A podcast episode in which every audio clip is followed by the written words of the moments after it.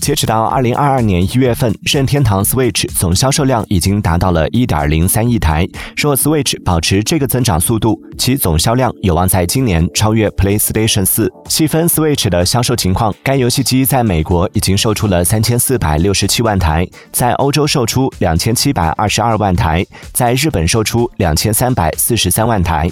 可见 Switch 在这三大市场都特别受欢迎，特别是在日本。日本二零二零年的人口是一点二五八亿，差不多每六个人就拥有一台 Switch。